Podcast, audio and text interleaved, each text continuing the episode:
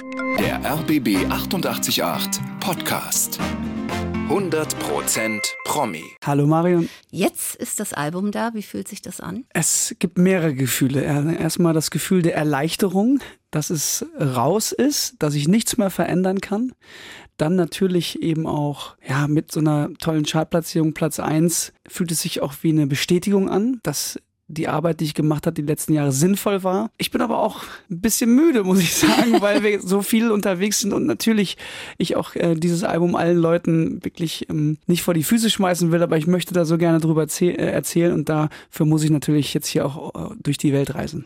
Und der Tag, als es rauskam, tatsächlich, ähm, beschreib mal so das Gefühl. Ja, es ist man hat einen ganz großen Stolz, dass man wieder was geschafft hat. Man hat aber auch Vorfreude, vielleicht sogar auch ein bisschen, bisschen Angst dabei, wie wird's ankommen, wie wird's sein. Also es, auch das ist so, eine, so ein Cocktail an Gefühlen, aber es überwiegt eigentlich, so jetzt haben wir es endlich raus, jetzt ist aber auch gut, jetzt haben wir lang genug drüber diskutiert und rumgeschnibbelt und gemacht und getan. Jetzt sollen die Leute entscheiden, wie sie es finden. Ja, aber wenn man dich da so bei Instagram sieht zum Beispiel, das ist ja Adrenalin pur gewesen, unmittelbar danach. Ja, absolut. Also man ist ja natürlich zappelig, man ist aufgeregt, man weiß ja auch, was man alles vorhat und was man noch machen will. Und am liebsten würde man jeden Abend den Leuten die Songs nochmal auf der Gitarre vorspielen. Was du ja auch machst. Was ich auch zwischendurch mache. ähm, und das, ehrlich gesagt, hat mich das so ein bisschen runtergeholt. Ich habe mich abends hingesetzt und einfach gesagt, komm, ich spiele jetzt einfach mal hier nochmal ein paar Songs aus dem Album, ähm, damit ihr gleich auch wisst, wie die Akustikversion klingt. Und ähm, ja, das ist für mich mich dann auch Stressabbau, muss ich mhm. sagen. Plan A heißt es und das ist ja im Grunde genommen dein Lebensmotto. Zumindest was äh, die Musik anbelangt und die Idee, wie ich quasi mein Leben beruflich oder ja von der Zeit her füllen möchte. Und ich habe sehr schnell gemerkt, dass mich Musik von morgens bis abends glücklich macht und dann habe ich mir gesagt, warum dann nicht versuchen, das eben auch von morgens bis abends zu machen. Und es ist nach wie vor so, dass es meine größte Liebe ist und meine größte Leidenschaft. Und wie das Wort Leidenschaft auch sagt, natürlich auch mit Leiden verbunden, aber es äh, überwiegt auch da einfach die Freude, auf der Gitarre rumzudaddeln oder mal abends am Klavier zu sitzen oder wieder einen Song geschrieben zu haben. Du hast letztes Mal erzählt, dass dein Papa und deine Familie das Album und überhaupt so deine ganze Arbeit so richtig schön promoten in der mhm. Praxis. Ist das jetzt wieder so der Fall? Absolut. Also ähm, meine kleine Promo-Guerilla-Truppe zu Hause, die wurde wieder scharf abgerichtet. Ähm, denen war so klar, sobald die Platte rauskommt, dann ähm, wird geshoppt, da müssen sie losgehen. Und ich kenne meine Mutter, die kauft dann einfach gleich irgendwie einen ganzen Laden auf und verschenkt das an alle möglichen Leute, ob sie es wollen oder nicht. Das ist natürlich toll, äh, so einen Support zu haben. Ähm, und ich spüre das auch richtig, ich merke das richtig, dass meine, meine Familie auch sehr stolz ist. Ähm, dass sie dann auch ja doch ein Teil des Ganzen sind. Läufst du dann auch, also deine Musik im Wartezimmer? Ich hörte davon, dass meine Musik wirklich dort auch im Wartezimmer läuft. Und wenn nicht gerade CD läuft, dann läuft da irgendwie ein Radiosender und die, in meiner Heimat werde ich auch aufgespielt, was sehr schön ist. Auf jeden Fall steht da noch ähm, so ein kleines Regal, wo die CDs drin sind und äh, jeder, der kommt, äh, muss zwangsläufig daran vorbei. ähm, also es läuft, der Laden läuft. Das ist jetzt dein siebtes Album, entstanden, ja, kann man wirklich ja sagen, in der Corona-Zeit und der Start, der war ja recht schwierig. Ja, genau. Es war alles andere als ein leichter Start, ähm, denn ich war, wie wahrscheinlich die meisten Menschen, mit anderen Dingen beschäftigt. Ähm, und zwar erstmal die Welt zu verstehen, diese Katastrophe zu verstehen, die uns da alle ereilt hat und ähm, zu lernen, damit umzugehen ich wurde ja von einer großen Tour nach Hause geschickt. Wir hatten sechs Konzerte gespielt und dann war ich die erste Großveranstaltung, die eingestampft wurde. Und am Anfang dachte man noch, ja, das wird ja bald weitergehen, aber dann mit den Tagen und Wochen ähm, kam die große Unsicherheit und die Verzweiflung hinzu und auch ein Stück weit Melancholie und Traurigkeit, ähm, weil man eben auch Angst hatte, was ist denn, wenn wir gar nicht mehr los dürfen und wenn irgendwie sich alles so verändert, dass ich meinen Beruf draußen nicht mehr ausüben kann. Und in dieser Phase hatte ich dann auch aber keinen Bock, äh, Musik zu machen, äh, geschweige denn kreativ überhaupt zu sein. Und da musste ich mich erstmal so ein bisschen ähm, rausgraben. Das war so eine Art Schockstarre eigentlich, die wir alle ja hatten. Ne? Ja, absolut. Ähm, ich habe da auch viel mit anderen äh, KollegInnen ähm, aus der Musikindustrie drüber gesprochen und das war für uns alle gleichermaßen das Unvorstellbarste und das Ungünstigste, was eigentlich passieren konnte. Ich meine, es gibt nicht viele Katastrophen, die dafür sorgen, dass Kultur eingeschränkt wird, aber da kam sie. Mhm. Und das Keiner konnte damit rechnen. Hätte niemand von uns gedacht, dass sowas mal passiert. Und dementsprechend hatten wir ja auch erstmal gar keine Tools. Und dann kam so die zweite Phase bei den meisten, nämlich dieser Aktivismus, dass man erstmal mhm. irgendwas tun musste, naturgemäß erstmal zu Hause, weil ja der Lockdown war. Ja, genau so war es bei mir auch. Ähm, man hat natürlich auch ein bisschen Langeweile gehabt dann, wenn man zu Hause im Lockdown, ich saß alleine dort ähm, und ja, dann habe ich mir überlegt, was wolltest du immer schon mal machen? Ja, wie wäre es mal mit jetzt hier die Schubladen aufräumen oder halt das Bild mal richtig an, anzuschrauben oder das Regal mal ähm, ohne Wackeln aufstellen. Kauf dir mal ein paar Pflanzen und all diese Dinge habe ich gemacht. Ich bin viel spazieren gegangen, viel draußen gewesen in der Lüneburger Heide, große Spaziergänge gemacht, was ich wahrscheinlich sonst nie so gemacht hätte. Also ich habe sehr viel Zeit mit mir verbracht. Ich glaube, das hört man auch ganz subtil auf dem Album. Und ihr beide, Ina und du, ja auch miteinander. Viel mehr Zeit, als ihr je vorher zusammen hattet. Ja, die ersten äh, ein, zwei Lockdowns eher nicht, ähm, weil da, ich, weil ich erinnerte mich dran, ich war auch ein bisschen krank und da war noch keinem so klar, sollte man jetzt sich treffen, ja, nein. Deshalb haben wir so unser Ding gemacht. Aber ja, die folgenden Monate und Jahre, da war man halt zu Hause und da hat man dann eben auch sehr, sehr viel Zeit gemeinsam verbracht. Gott sei Dank hat man da auch Menschen dann um sich, mit denen man genau diese Phasen besprechen kann und sich auch gegenseitig auffangen kann. Mhm.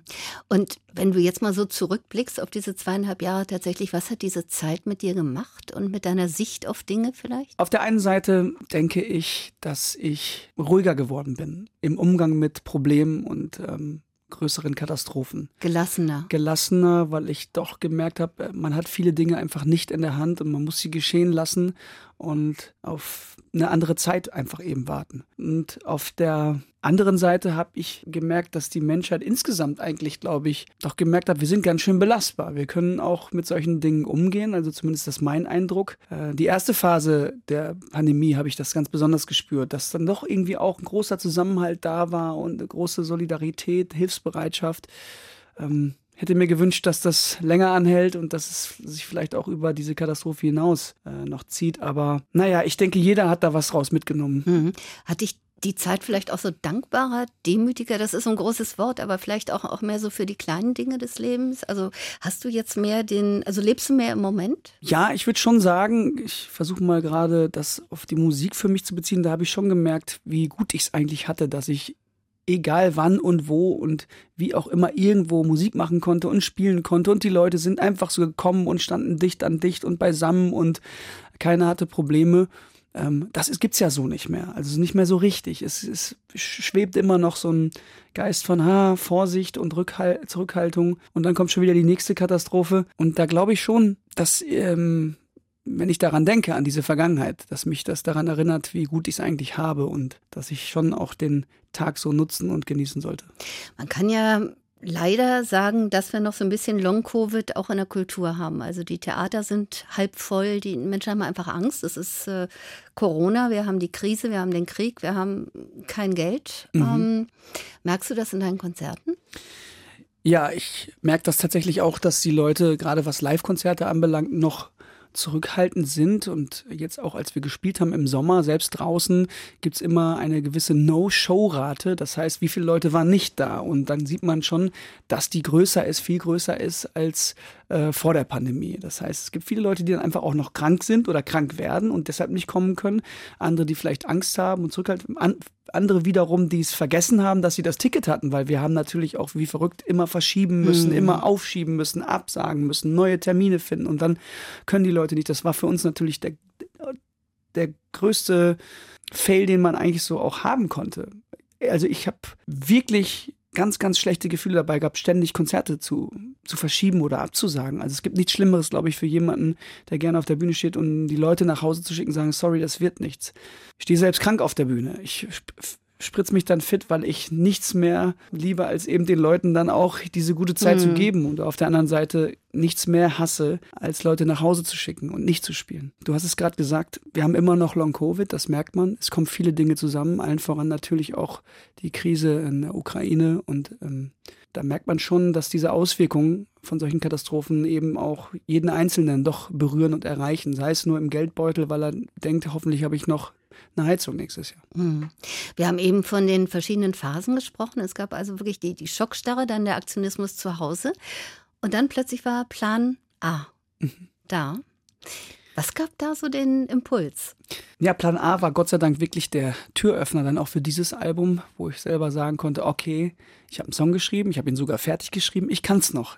Also let's go, lass uns loslegen. Und Plan A hat sich eigentlich aufgestaut. Ich werde seit vielen Jahren gefragt, was hättest du denn gemacht, wenn du jetzt keine Musik machen könntest? Und im Zuge der Krise ist mir aufgefallen, wie sehr ich das vermisse, es nicht zu machen. Und dann wurde mir schon klar, ich habe da keine richtige Antwort drauf, weil ich eigentlich immer dachte, ich mache von morgens bis abends Musik und das ist jetzt mein Leben so. Und ähm, da brauchte ich selber einige Zeit, um das zu verstehen. Und mittlerweile weiß ich, das ist, glaube ich, mein Sinn. Das ist das, was ich gerne machen möchte, ist meine Berufung und ich bin gut darin und es macht mir Freude und den Leuten, die kommen und zuhören. Du hast ja nun schon viele, viele Songs geschrieben. Wie kommst du immer wieder auf neue Themen? Weil das ist ja auch nicht so einfach immer wieder, also gut, über Liebe, da gibt es natürlich ganz viele Facetten, aber um sich nicht selber zu kopieren mhm. oder andere zu kopieren. Ja, es wird immer schwieriger, muss ich sagen. Also natürlich wird die Luft dünner, sich nicht zu wiederholen oder neue Themen zu finden. Ich glaube, man muss noch aufmerksamer durch die Welt gehen und manchmal blitzt dann irgendwo ein Plakat auf, wo irgendwas draufsteht, wo ich denke, ach, das könnte man mal umdrehen und in einen Song einbauen. Ich mache mal ein Beispiel. Bei Plan A heißt es in der sogenannten Bridge vorm Refrain, da singe ich, ich habe gehört, wir sollen früher an später denken, doch wir wollen lieber später auf früher trinken. Finde ich großartig. Als ich das gehört ja. habe, kann ich richtig Gänsehaut. Ja? Und die Inspiration war tatsächlich ein Plakat von einer Versicherung, wo drauf stand, heute an später denken. Und dann habe ich, kam ich so auf diese Idee, warum eigentlich heute an später denken? Also macht da doch irgendwie ein bisschen was Lustiges oder ein schönes Wortspiel drauf. Und ich glaube, das könnte mein Geheimplan sein, dass ich einfach noch äh, mehr gucke, was inspiriert mich, finde ich hier ein schönes eine schöne Idee, die ich umdrehen kann, die ich neu machen kann. Und manchmal muss man auch nur Dinge einfach in Prosa oder ganz plakativ beschreiben, wie zum Beispiel bei dem Song 1 zu 1 Gespräch. Mhm. Da erzähle ich einfach die Geschichte, wie sie ist und sie funktioniert. Hast du den Eindruck, bevor wir auf 1 zu 1 Gespräch, weil das ist natürlich mhm. auch ein sehr berührendes äh, ja, Song, kann man gar nicht sagen, Werk im Grunde genommen. Hast du den Eindruck, dass tatsächlich diese Corona-Zeit auch deine Texte und deine Songs beeinflusst hat? Und wenn ja, inwiefern? Ja, ich denke, unbewusst hat mich das schon beeinflusst zumindest inhaltlich. Denn ich hatte einfach mehr Zeit, erstmal mit mir zu reden und zu gucken, was ist los, was möchte ich aufschreiben, was möchte ich erzählen. Und dann natürlich dieser Mikrokosmos der Menschen, die man dann sehen durfte, sprich der engste Kreis, die Liebsten, die Familie, der enge Freundeskreis, weil das war das, was man hatte und woran man sich festgehalten. Und da hat man halt eben auch die einzelnen Schicksale erlebt, die einzelnen ja, Zusammenkünfte, auch Trennungen, äh, Probleme und dergleichen. Und deshalb ist dieses Album natürlich dadurch beeinflusst. Und es ist ein sehr kleines Album, wie ich eigentlich finde. Also die, ich sag mal, das Gros der Songs ist schon eher so mit der Lupe, also eher kleinere zwischenmenschliche Beziehungen. Es ist also nicht wie der Vorgänger, die Konturenplatte. Da habe ich eher von oben drauf geguckt und das große Ganze versucht so zu überblicken. Sehr gesellschaftskritisch und ein bisschen mehr Politik und das große Wir. Wir müssen mal. Und hier ist es eher, ja, introvertierter, glaube ich. Ja, auch ich finde sehr, sehr, sehr persönlich. Auch das, ja. Entsprechen wir doch gleich mal. Wir hören ja deine Songs jetzt auch in der Sendung und äh, wir gehen einfach mal das Album durch. Schön. Den einen hast du jetzt gerade schon erwähnt, das 1 zu 1 Gespräch. Ja, ich glaube, einer der wichtigsten Songs und schönsten, die ich sehr geschrieben, die ich selber geschrieben habe. Ich bin sehr stolz auf die Nummer. Das ist einer der Songs, die man so innerhalb einer Stunde zu Ende geschrieben hat, weil ich mich eigentlich nur rückerinnern musste an meine Kindheit und Jugend. Das ist ein Song, der eigentlich ähm, das Verhältnis zwischen mir und meinem Vater beschreibt. Oder ich gehe noch weiter zwischen meinen Geschwistern und unserem Vater, weil ich weiß, dass äh, wir das alle ähnlich sehen. Und anfangs dachte ich, ach komm, ich muss auch keinen Song über meinen, meinen Vater schreiben. Ich bin doch noch zu jung dazu, oder kann ich später nochmal machen. Aber irgendwie habe ich dann so ein Gefühl gehabt, es wäre jetzt an der richtigen Zeit. Es ist eigentlich auch kein Song über deinen Vater, sondern für deinen Vater. Ja, es schwingt auf jeden Fall sehr viel Dankbarkeit mit in diesem Song, weil ich schon der Meinung bin, dass ähm, vieles, was ich heute bin und was ich gemacht habe, auch seine Schuld ist, im positiven Sinne. Also allein die Tatsache, mir immer zu sagen, du musst etwas finden in deinem Leben, was dir von morgens bis abends Spaß macht. Also, und wenn du das gefunden hast, dann ist das nun mal deine Leidenschaft und dein Job oder dein Hobby oder was auch immer. Und das habe ich mir zu Herzen genommen. Ja, das ist ein Song, den wir ja auch gleich hören, mit sehr viel Gefühl, mit sehr viel Liebe. Fällt es dir leichter, das in Songs zu verpacken, als tatsächlich so eins zu eins? Ähm, ja, zu absolut, absolut. Ähm, deshalb heißt es auch in diesem Lied gleich am Anfang, ähm, weil uns beiden dieses eins zu eins Gespräch nicht liegt, habe ich jetzt hier diesen Song geschrieben. Und ähm, das ist auch so ein Ding, das habe ich von meinem Vater scheinbar mitbekommen dass ich sehr gerne mal Dinge verschweige oder verschiebe, aber paradoxerweise kein Problem damit habe, das in einem Lied aufzuschreiben und dann vor vielen tausend Menschen zu singen. Also es ist schon irgendwie auch komisch, aber das ist halt meine Art und Weise, diese Dinge dann eben auch zu verarbeiten oder loszulassen. Und du hast ihm das Lied, glaube ich, auch nicht selbst vorgespielt, sondern die Mama das vorspielen lassen. Genau, ich wollte mir irgendeinen komischen Moment ersparen. äh, und hinzu kommt aber auch, ich hatte ähm, tatsächlich keine Zeit und ähm, ja, ja, aber die ja, Zeit ja. drängte. Also wir mussten das Album fertig machen und ich saß im Studio und ich hätte, ich hatte nicht die Chance, 500 Kilometer zu fahren. Das ist meine Ausrede. ähm, und ich glaube, ich habe meinem Vater auch einen Gefallen damit getan, wenn ich wenn ich meine Mutter auf ihn angesetzt habe. Ich glaube, das ist einfacher auch für ihn. Meine Mutter hat ihm den dann vorgespielt und ähm, sie sollte mir dann die Reaktion sagen und die kam auch prompt wirklich. Ähm, nachdem sie den Song gehört hat und sie sagte, dass er auch schon beim zweiten Satz sehr ergriffen war. Und ähm, wer meinen Vater kennt, weiß, dass das schon eines der höchsten Komplimente ist. Es ist ein absoluter Gänsehaut-Song, den man, wo man selber schon, wenn man deinen Papa gar nicht kennt, diese Gänsehaut kriegt. Hat er jemals selbst was dazu zu dir gesagt? Ja, er hat mir eine E-Mail geschrieben. und, ähm, Nee, wir haben auch einmal kurz telefoniert, da hat er auch noch mal kurz gesagt, aber ganz kurz und knapp, der ist ein toller Song. Ich freue mich, dass der mit aufs Album kommt. Aber er hat mir eine E-Mail geschrieben, wo er auch noch mal das bekräftigt und bestätigt hat. Und ich weiß ja, wie viel Überwindung ihn das auch kostet. Von da bin ich ähm, ganz froh über, über die Reaktion überhaupt. Dann gibt es einen Song, der heißt Stärker, gemeinsam mit der türkischen Sängerin Zeynep Avce. Wie kamst du überhaupt auf die Idee, das zu machen? Erstmal auf Türkisch und überhaupt dann mit ihr? Ich habe Zeynep in einer deutschen Musikshow kennengelernt. Da habe ich erstmal nur ihre Stimme gehört. Dann habe ich auf den Buzzer gehauen und dann habe ich mich umgedreht und sah sie äh, dort stehen. Und diese Stimme hat mich so beeindruckt. Hat also ein ganz besonderes Transportmittel und dann in Verbindung mit dieser osmanischen, vielleicht auch ein bisschen fremden Art und Weise zu singen, das hat bei mir was ausgelöst. Ich habe ihr zugehört, wie ich lange nicht mehr Musik zugehört habe. Also gar nicht analytisch, sondern wirklich einfach nur Augen zu, oh, da berührt mich jemand. Obwohl ich kein Wort verstanden habe, weil sie türkisch gesungen hat. Und daraus hat sich dann die Zusammenarbeit entwickelt. Wir waren gemeinsam unterwegs und ich wollte unbedingt mit ihr ein Duett machen. Und irgendwann kam mir dann die Idee, ja, wie wär's denn, wenn wir ein Deutsch-Türkisches machen? Müssen ja nicht gleich beide auf Türkisch oder beide auf Deutsch singen. Lass doch beides machen und wir wechseln auch nochmal. Und warum gab es das eigentlich noch nie, ein deutsch-türkisches Duett? Ich glaube, Udo Lindenberg hat mal eins gemacht, irgendwie in den 80ern, aber lange, lange nichts mehr. Grönemeyer, oder? Ist, mir ist so, hat Grönemeyer der, auch eins ich glaube, gemacht? Ja, ja, ich glaube, der hat äh, eins auch türkisch. Glaube, Jedenfalls türkisch. Egal. eigentlich zu wenig Hm.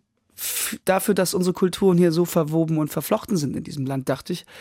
Und es hat großen Spaß gemacht. Ähm, Ich fühlte mich ein bisschen wieder wie so ein Schulkind, als Zeynep mir dann Türkisch beigebracht hat, einen halben Tag lang und ich wirklich auch den Text vernünftig rüberbringen konnte. Und das Ergebnis kann sich echt hören lassen. Das fühlt sich gut an und es macht Spaß, mit ihr auf der Bühne zu stehen. Und ich glaube, auch auf der Tour wird sie mich oft besuchen kommen und wir werden auch diese Nummer spielen. Ja, und du singst türkisch, als hättest du in deinem Leben nie was anderes gemacht. Das ist unfassbar. Die einen sagen so, die anderen so. Nein, aber ich habe auch viele Komplimente bekommen tatsächlich aus der türkischen Community. Aber das war mir auch wichtig, wenn ich das mache, ähm, dann muss ich das wirklich vollen Herzens machen und dann soll es auch ähm, sich gut anfühlen und gut anhören. Deshalb habe ich geübt, geübt, geübt und äh, Zeynep war wirklich eine tolle Lehrerin. Und das Ding läuft ja wohl auch rauf und runter in der Türkei. Ja, absolut. Ähm, Zeynep war vorher schon in der Türkei eine Nummer, sag ich mal. Und ähm, jetzt mit diesem Song haben wir auch sogar die, die, die ganzen Clubhotels und Resorts abgeholt, wo natürlich auch viele Deutsche äh, rumhängen. Und das ist schön zu sehen, dass so ein Song dann eben auf die Reise geschickt wird. Wird sie auch dabei sein, wenn du auf Tour bist? Ja, absolut. Also ich habe sie schon eingeladen. Sie darf immer mit mir auf die Bühne kommen. Wir gucken mal, wie viele Orte sie mitbereist. Die ganze Tour schafft sie nicht, weil sie selber auch auf Tour ist. Aber ähm, ich glaube, die Leute können sich darauf freuen, dass wir ab und zu Besuch bekommen. Und du da mal in der Türkei? Das steht fest auf jeden Fall. Ich habe schon ihr angeboten, ich würde auch äh, Vorband bei ihr machen. Cool. Kommen wir mal zum nächsten. Schnee von gestern. Das ist ja auch wieder so ein bisschen Rück, also Rückblick. Wo komme ich her, wo gehe ich hin? Ne? Mhm. Ja, klassisches Singer-Songwriter-Thema eigentlich. Ein bisschen auch nostalgisch ähm, zu gucken, was war denn bis hierher. Aber der Song hat einen Trick er guckt nicht nur zurück und sagt, früher war alles besser, sondern ich gucke auch in die Zukunft. Ich freue mich auf den Schnee, der halt morgen noch kommt und der dann irgendwann auch wieder Schnee von gestern sein wird, weil ich diesen, nur diesen Rückblick, nur diesen Rückblick zu haben, das hat mir irgendwie nicht ausgereicht. Das finde ich auch, ist schon oft genug da gewesen. Also und so alt bin ich noch nicht, dass ich nur zurückgucken kann. Deshalb muss ich auch nach vorne gucken. Das ist auch ein sehr dynamischer Song von der Musik her, ne? Ja, ich habe totale Fable für Bruce Springsteen und auch Brian Adams und Sam Fender, um mal einen der moderneren äh, Gitarreros zu nennen. Und es ist eine Mischung aus allem. Ich liebe das sehr und ich freue mich jetzt schon, diesen Song live zu spielen. Es ist ein 1A Live-Song. Du spielst ja sehr oft, also auch auf Instagram und sehr gerne äh, Kaleidoskop. Mhm. Ist auch einer meiner Lieblingssongs übrigens. Ähm, warum gerade den dann immer? Kaleidoskop macht einfach Spaß, auf der Gitarre zu spielen. Der hat eine große Dynamik in sich. Also er fängt leise an, er hört groß auf. Ähm, es gibt in den Strophen ein Problem und in den Refrains eine Lösung. Ähm, er hat mehrere Gefühle in sich, der hat Melancholie in sich, aber dann auch eben Hoffnung und Aufbruch in, äh, im Refrain. Und es ist für mich ein sehr kompletter Song. Und auch vor allen Dingen deshalb mag ich ihn, weil er halt es schafft, mehrere Gefühle zu vereinen. Zumindest das ist das Feedback, was ich gerade bekomme. Und ich glaube, ein guter Song braucht das.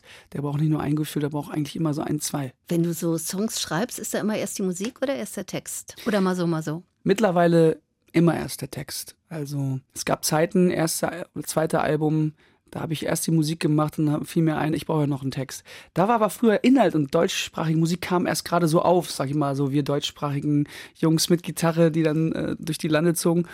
Und heute ist es wirklich so, ich habe erst die Zeilen oder ein Refrain oder ein Thema und dieses Thema sucht sich dann die Musik. Also so ein Song wie Stärker jetzt mit Zeynep, da war klar, das ist eine große, schmerzhafte Ballade.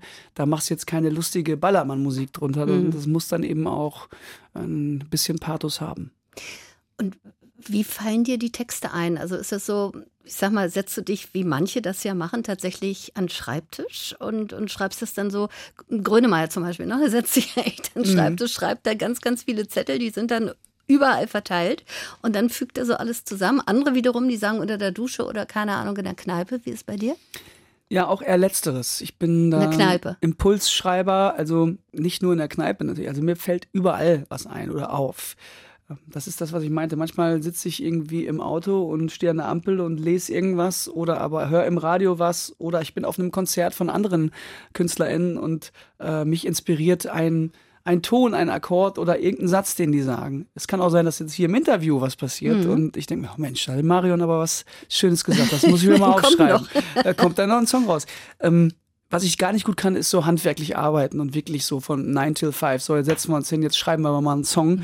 ähm, das stresst mich so. Ich brauche dann schon irgendwie auch einen Vibe und, und äh, eine Muße und ähm, bislang geht's.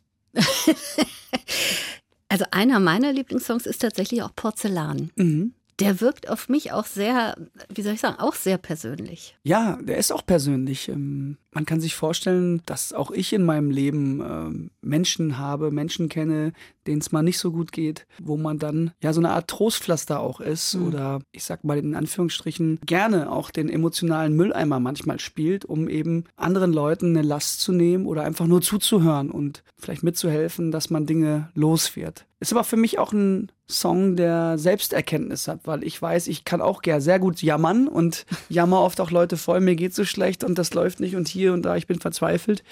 Ähm, das kann man machen und ich glaube, man muss aber auch auf der anderen Seite manchmal selber der sein, der zuhört und das Jammern der anderen erträgt. Und es ist ein Geben und Nehmen und davon handelt der Song. Diese Stadt ist einsam ohne dich. Es ist so traurig, aber auch so schön. Also man hat da den Eindruck, entweder es ist Liebeskummer oder es ist tatsächlich ein Mensch, der tatsächlich richtig gegangen ist von dieser Welt. Das hast du ähm, sehr schön gerade eigentlich auf den Punkt gebracht. Ich wollte etwas finden, was für das Wort Vermissen steht, für, eine, für ein tiefes Vermissen. Und deshalb habe ich mir diese beiden Geschichten überlegt. Es kann wirklich beides sein.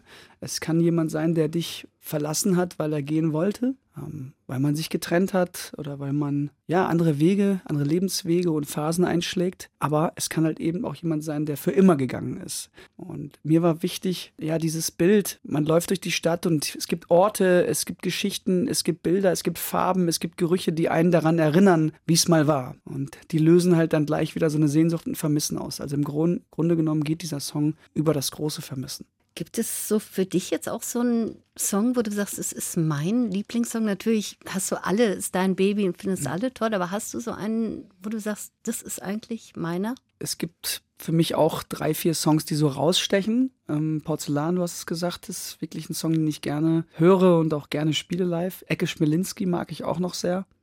Das ist auch sehr persönlich. Ja, absolut. Also ich meine, ich kann mir dich gut vorstellen in so einer verrauchten Kneipe, wo du da irgendwie im Hinterzimmer sitzt, keine Ahnung, mit einem Bier und ja. äh, den haben wir auch gleich noch. Absolut. Ähm, aber es ist schon auch gerade noch Kaleidoskop, weil der so zeitlos auf mich wirkt. Er ist ähm, sowohl in seinem Sound, aber auch in seinem Inhalt, ist vielleicht plakativer als die anderen Songs. Er hat größere Bilder so für sich und deshalb empfinde ich den als sehr zeitlos. Also dieser Song hätte vor 20 Jahren so geschrieben werden können von mir und vielleicht auch in 20 Jahren. Ähm, den mag ich sehr gerne. Bis der Himmel uns bestellt, das ist ja quasi eine Hommage an, an die Liebe, aber eben auch an die Freundschaft. Genau, es ist die große Liebe der Freundschaft, würde ich sagen. Ich habe mir tatsächlich auch vorgestellt, wie will ich diese Liebe beschreiben, die, die man auch kennt. Es stehen zwei Kumpels, die sich seit 60 Jahren kennen, irgendwo an der Theke. Äh, mit einer Kutte an, voll tätowiert, mit einem Bierchen und reden gar nicht mehr ganz so viel, aber verstehen sich trotzdem. Und irgendwann guckt der eine den anderen an und sagt, hör mal, Klaus, jetzt sind wir schon so lange unterwegs. Weißt du was, ich glaube, ich liebe dich. So, also diese freundschaftliche Liebe, die auch überdauert, egal wie lange man sich mal auch nicht sieht. Und ich kenne das selber auch. Ich habe in meinem Freundeskreis auch so zwei, drei Spezialisten. Ähm, da ist es, wenn wir uns mal nicht sehen und dann treffen wir uns wieder, als wäre nichts gewesen. Ein guter Freund von mir, der hat jetzt 15 Jahre in den USA gelebt, kommt alle drei Jahre mal nach Deutschland und äh, wir gehen zelten und grillen und es ist alles wie immer.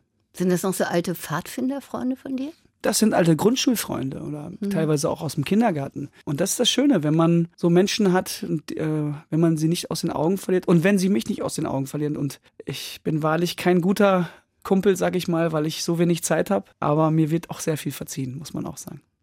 Zwei haben wir noch, vielleicht. Finde ich auch toll übrigens. Also ich, ich, ich kann eigentlich gar nicht wirklich sagen, welches der eine Lieblingssong ist von mir, weil dieses vielleicht, das klingt, ja, es klingt auch autobiografisch. Eigentlich klingt alles autobiografisch, weil du das so rüberbringst, aber vielleicht, vielleicht auch. Vielleicht ist mit Sicherheit auch ähm, ein bisschen autobiografisch. Es geht ja um die Phasen, wo man auch mal unsicher ist, wo man nicht weiß, äh, hat man die richtige Entscheidung hier und da getroffen, hat man die richtige Abbiegung genommen. Dann kommt hinzu, dass ich natürlich auch viele Geschichten in den letzten zwei, drei Jahren erlebt habe, eben wo Menschen durch Phasen gegangen sind und sagen, irgendwie, lass mal hier einen Cut machen und lass mal gucken oder ob wir was verändern können oder was besser machen können, weil sonst fahren wir irgendwas gegen die Wand. Das war eigentlich in der Corona-Zeit. Entweder man kam dichter zusammen oder man trennte sich. Ne? Das war so dieses Entweder-Oder tatsächlich. Genau so ist es.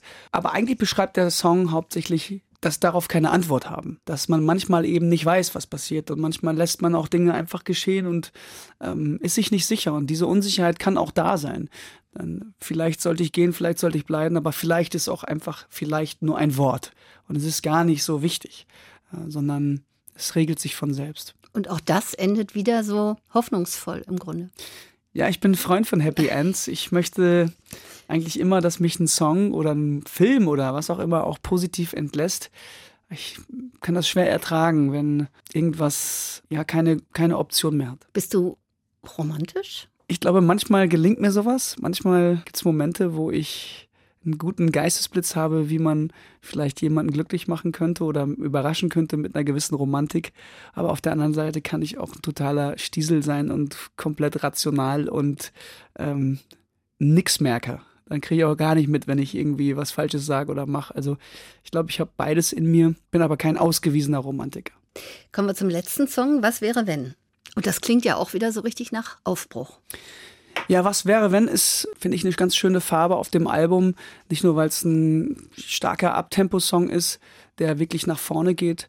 Nee, er ist, er beleuchtet auch so ein bisschen die Gesellschaft wieder. Ich wollte ein bisschen Politik wollte ich mit reinbringen, aber nicht mit erhobenem Zeigefinger, sondern auch mich immer einschließen. Ich kann ja noch so viel über Politik sehen und wir sollten mal, wir müssen mal machen, äh, wenn ich nicht selber bei mir anfange. Und genau das ist es. Ich habe mir diesen Song geschrieben als Erinnerungsstütze. Ja, du kannst große Reden schwingen, wenn du irgendwo in irgendwelchen Talkshows sitzt und äh, solltest aber auch dann mal bei dir anfangen und ein bisschen mitmachen. Und Nichts anderes sagt der Song. Äh, man kann träumen, man sollte auch träumen, aber irgendwann wäre es auch ganz gut, wenn man ähm, Dinge umsetzt und anpackt. Noch ein kurzer Blick aufs nächste Jahr. Was steht da an? Tour? Ja, ich darf natürlich in Südafrika auch wieder andere KünstlerInnen treffen, da freue ich mich drauf. Sing meinen Song. Auf Sing meinen Song freue ich mich. Mhm.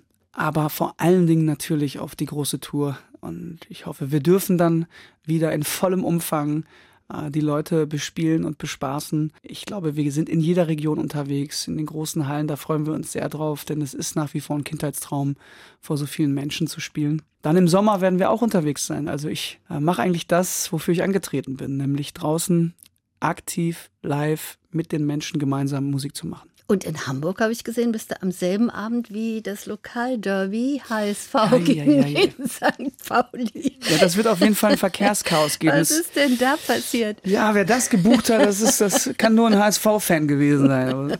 Also ich weiß, es gibt ja immer Verkehrschaos an der Arena, wenn eins von beiden ist. Entweder ein Konzert oder ein Fußballspiel. Jetzt ist beides da und wir sind direkt nebeneinander. Naja, es gibt ja einen Live-Ticker. Wir werden dann über die Leinwände den Live-Ticker laufen lassen. Ich glaube, da tue ich allen Hamburg HamburgerInnen dann Gefallen mit am Abend. Und das Schöne ist, wir sind ja in Berlin und nach Berlin kommst du am 15. April in die Mercedes-Benz Arena ohne Lokalderby. Da freuen wir uns sehr drauf. Jetzt erstmal tolles Album.